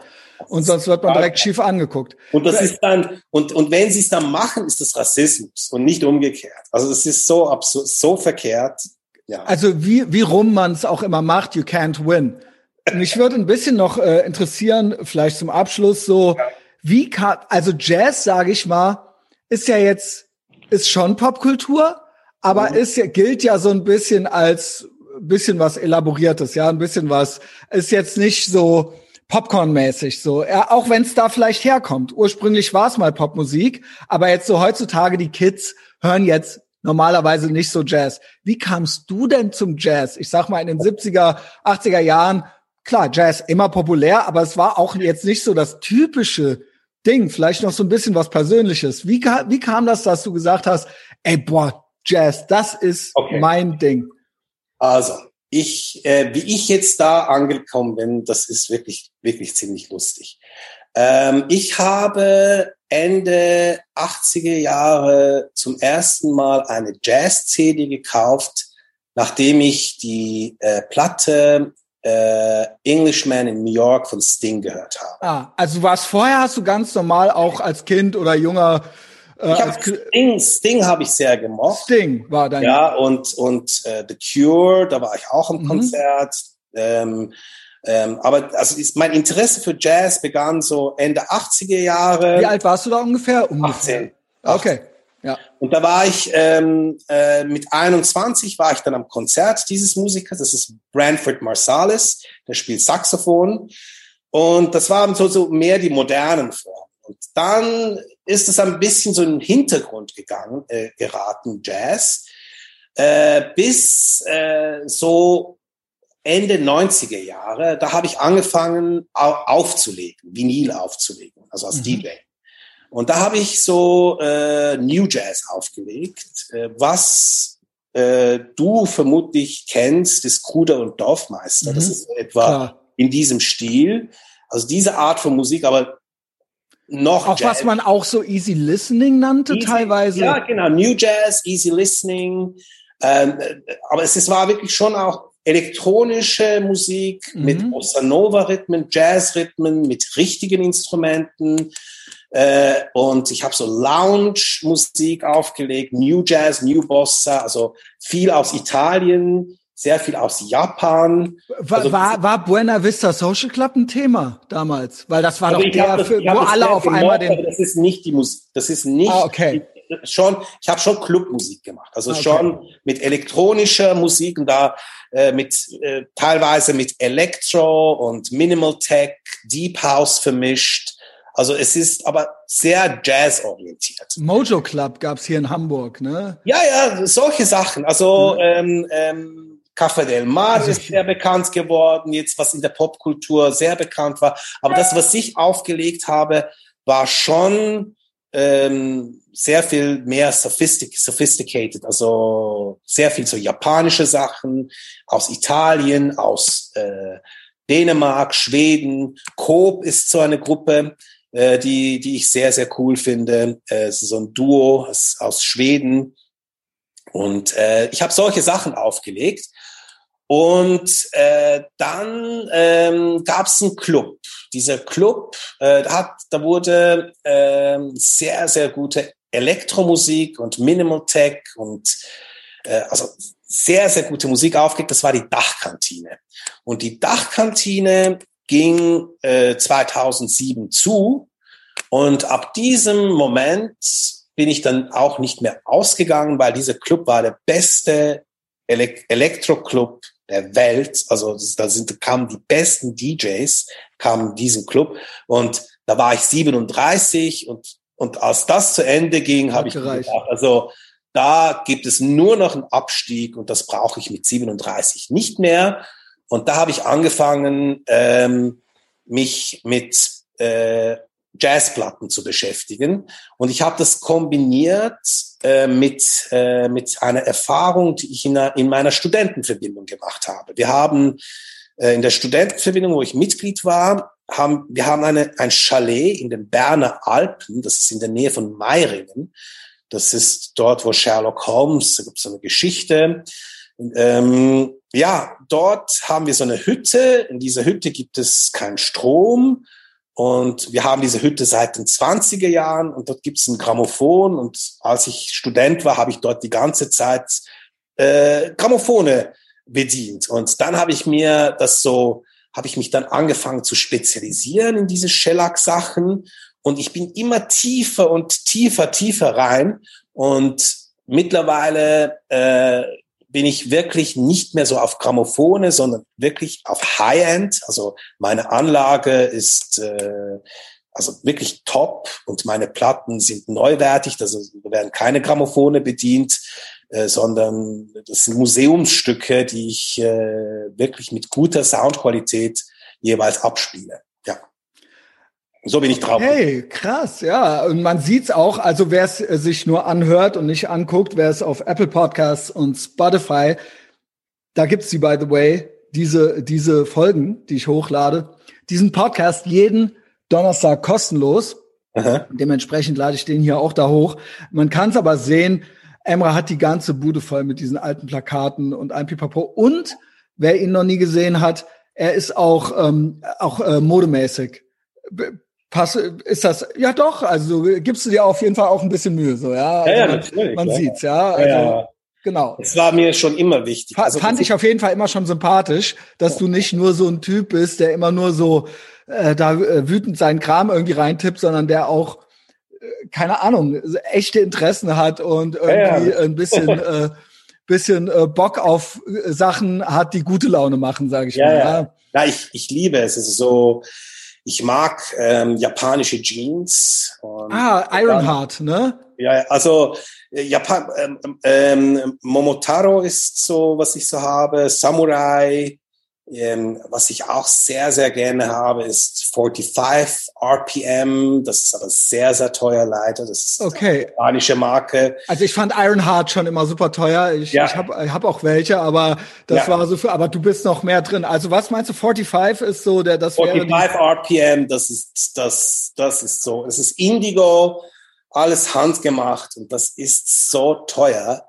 Aber wenn man das hat und das mal angezogen hat, dann hat man das auch. Also mir macht das auch ein bisschen Spaß, ja. Also du bist also, da ja, viel mehr drin, aber ich ich, ich, ich habe auch gerne so nachhaltige Sachen. Also mhm. ich habe jetzt zum Beispiel so Schuhe, ähm, ja, die haben jetzt irgendwie halt 600 Euro ungefähr gekostet. Ich mhm. weiß nicht mehr. Aber die werde ich jetzt irgendwie 20, 30 Jahre mhm. lang haben.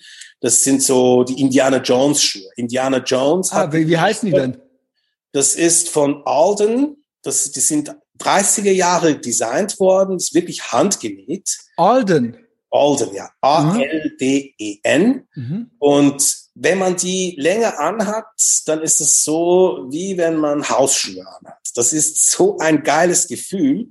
Und dann hat man das zehn Jahre und fünf, also ein Leben lang. Und ich mag solche Sachen. Ich mag mhm. keine Wegwerfsachen.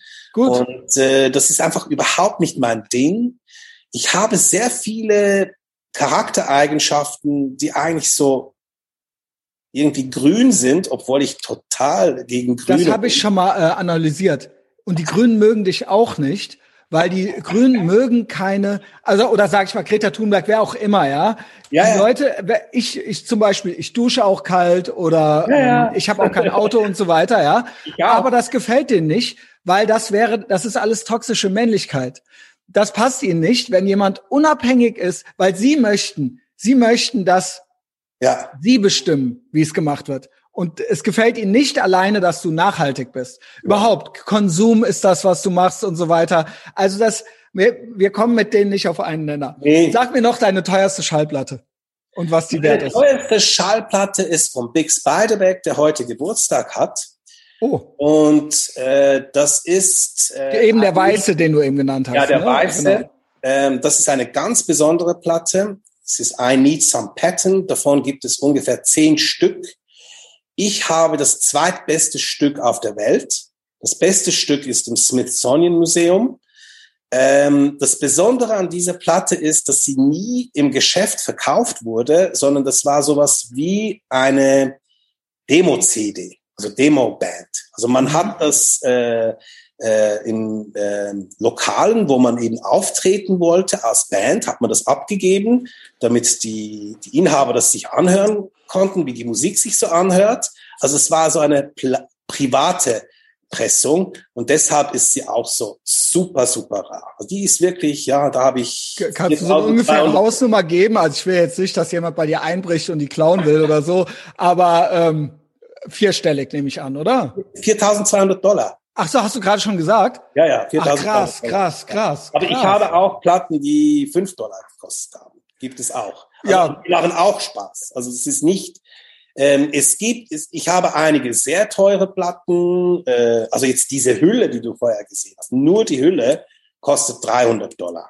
Aber ich habe nichts bezahlt dafür, weil der Händler, der hat mir das einfach gegeben. Aber das wurde neulich verkauft, die Hülle für 300. Die Platte, äh, die drin ist, die kostet auch 300. Also 600 Dollar hast du vorhin gesehen. Krass, ja. Ja. Also das sind schon so Hausnummern, ah, so die so ein, zwei für 500 habe ich auch, aber 4200 da kann ich nicht äh, kann ich nicht mithalten. Ja, also und vor allen Dingen habe ich kein Jazz, ja. Aber ja. ähm, äh, ja, also finde ich super interessant, ja. Und wo bestellst du Discogs? Oder wo nee, nee, diese, diese Platten auf diesem Level kannst du bei Discogs. Nur in, äh, das musst ist, du irgendwo finden, ja. Das, das ist eBay, äh, bei, äh, bei dieser Platte 4200, das war eBay, aber es gibt auch andere Auktionen. Und wo hast du die gekauft? Wo, wo kamen die dann her? Äh, wahrscheinlich nicht die aus war, der Schweiz. Das ist, das ist ähm, von einem ganz, ganz großen Sammler, eigentlich der größte lebende Blues-Sammler. Den man kennt, man kennt ihn dann auch. Man, ne? man kennt ihn. Und äh, der hat die unglaublichste Sammlung, also was Blues betrifft. Und das ist wirklich die Königsdisziplin. Delta Blues, Ende 20er, Anfangs 30er Jahre. Und das ist sowas von teuer, das kann man sich nicht vorstellen. Da ist man als Jazzsammler ist man da gar nicht, kann man. Wieso wollte der diese Platte loswerden, wenn er doch so ein Weil er sich, damit er sich Bluesplatten kaufen kann. Und es war auch nicht seine Platte. Er hat das auch für jemanden gemacht, mhm. weil er bekannt ist und ein bekannter Händler ist. Und deshalb ist man, ist diese Person, die das verkaufen wollte, zu ihm und hat gesagt, verkauf das. Und da hat er eine Kommission nachher bekommen. Aber okay. das, ist, äh, das ist natürlich. Und wie lässt man sich sowas schicken? Weil mit dem normalen Paket, das ist nur bis 500 versichert, glaube ich. Ja, also. Das ist, das ist äh, die, also äh, die Leute, die so Oder hast du die abgeholt? Also das ist John Tefteller heißt er. Und er ist so bekannt und da weiß ich, wenn das verschickt wird von ihm, das kommt an. Dann, das kommt an und das geht ja. nicht kaputt. Ja, ja. ja also äh, ja, spannend. Ja, finde ich, ja. äh, finde ich interessant. ich kann das mal. Ja, zeig mal, wenn du sie griffbereit hast. Also wir gucken hier gerade so ein bisschen auf die Anlage drauf. Genau. Also das ist mein Plattenspieler. Genau, den kenne ich ja schon. Manchmal postest du ja was, wenn du was restauriert ja. hast oder so. Genau. Also wenn man Emra, by the way, folgen möchte, vielleicht können wir das gerade zum Abschluss noch sagen. Dein Blog Schar äh, Freiheit oder Scharia machst du nicht mehr, hast du gesagt, ja. weil du den Namen zu martialisch fandest. Genau. Aber ähm, hast du eine Rubrik bei Richard Dawkins oder was? Oder wo können Also man Leute kann Richard Dawkins äh, auf die deutsche Seite von Richard Dawkins gehen mhm. und dort kann man äh, bei der Suchfunktion Emra Erken eingeben, da kommen meine Blogbeiträge. Genau. Und ansonsten und Before Sharia Spoiled Everything ist die, ähm, ist die Seite, wo ich viel äh, publiziere. Das ist diese ähm, Facebook-Seite. Mhm. Und äh, ja, und äh, Ach, das, das, die gibt's noch? Ich krieg da gar nichts mehr angezeigt. Meiner Meinung nach ist ja. Facebook, Facebook ja total lost. Von meiner Seite ja. kriege ich irgendwie auch keine Reichweite mehr. Aber Emra, ja. Man kann ihn auch abonnieren, glaube ich, äh, zumindest wenn er die Freundschaftsfrage nicht annimmt und er postet öffentlich viel. Ja? Was hältst du ja? I need some pattern. Ja. Nice, das ist ja sehr sexuell. Ja, Wolverine Orchestra. Also, äh, folgt Emra überall, wo ihr ihn findet. folgt mir überall, wo ihr mich findet. Ich mache noch viel bei Instagram. Ich mache Sachen auf YouTube mittlerweile. Ansonsten Apple Podcasts und Spotify. Und wenn es euch gefallen hat, äh, empfehlt diesen Podcast, diese Folge doch persönlich weiter. Schickt's euren, schickt's euren Leuten. Ja, Emra, danke, dass du Zeit hattest. Hab einen tollen Danke. Tag. Tschüss. Bis dann. Ciao.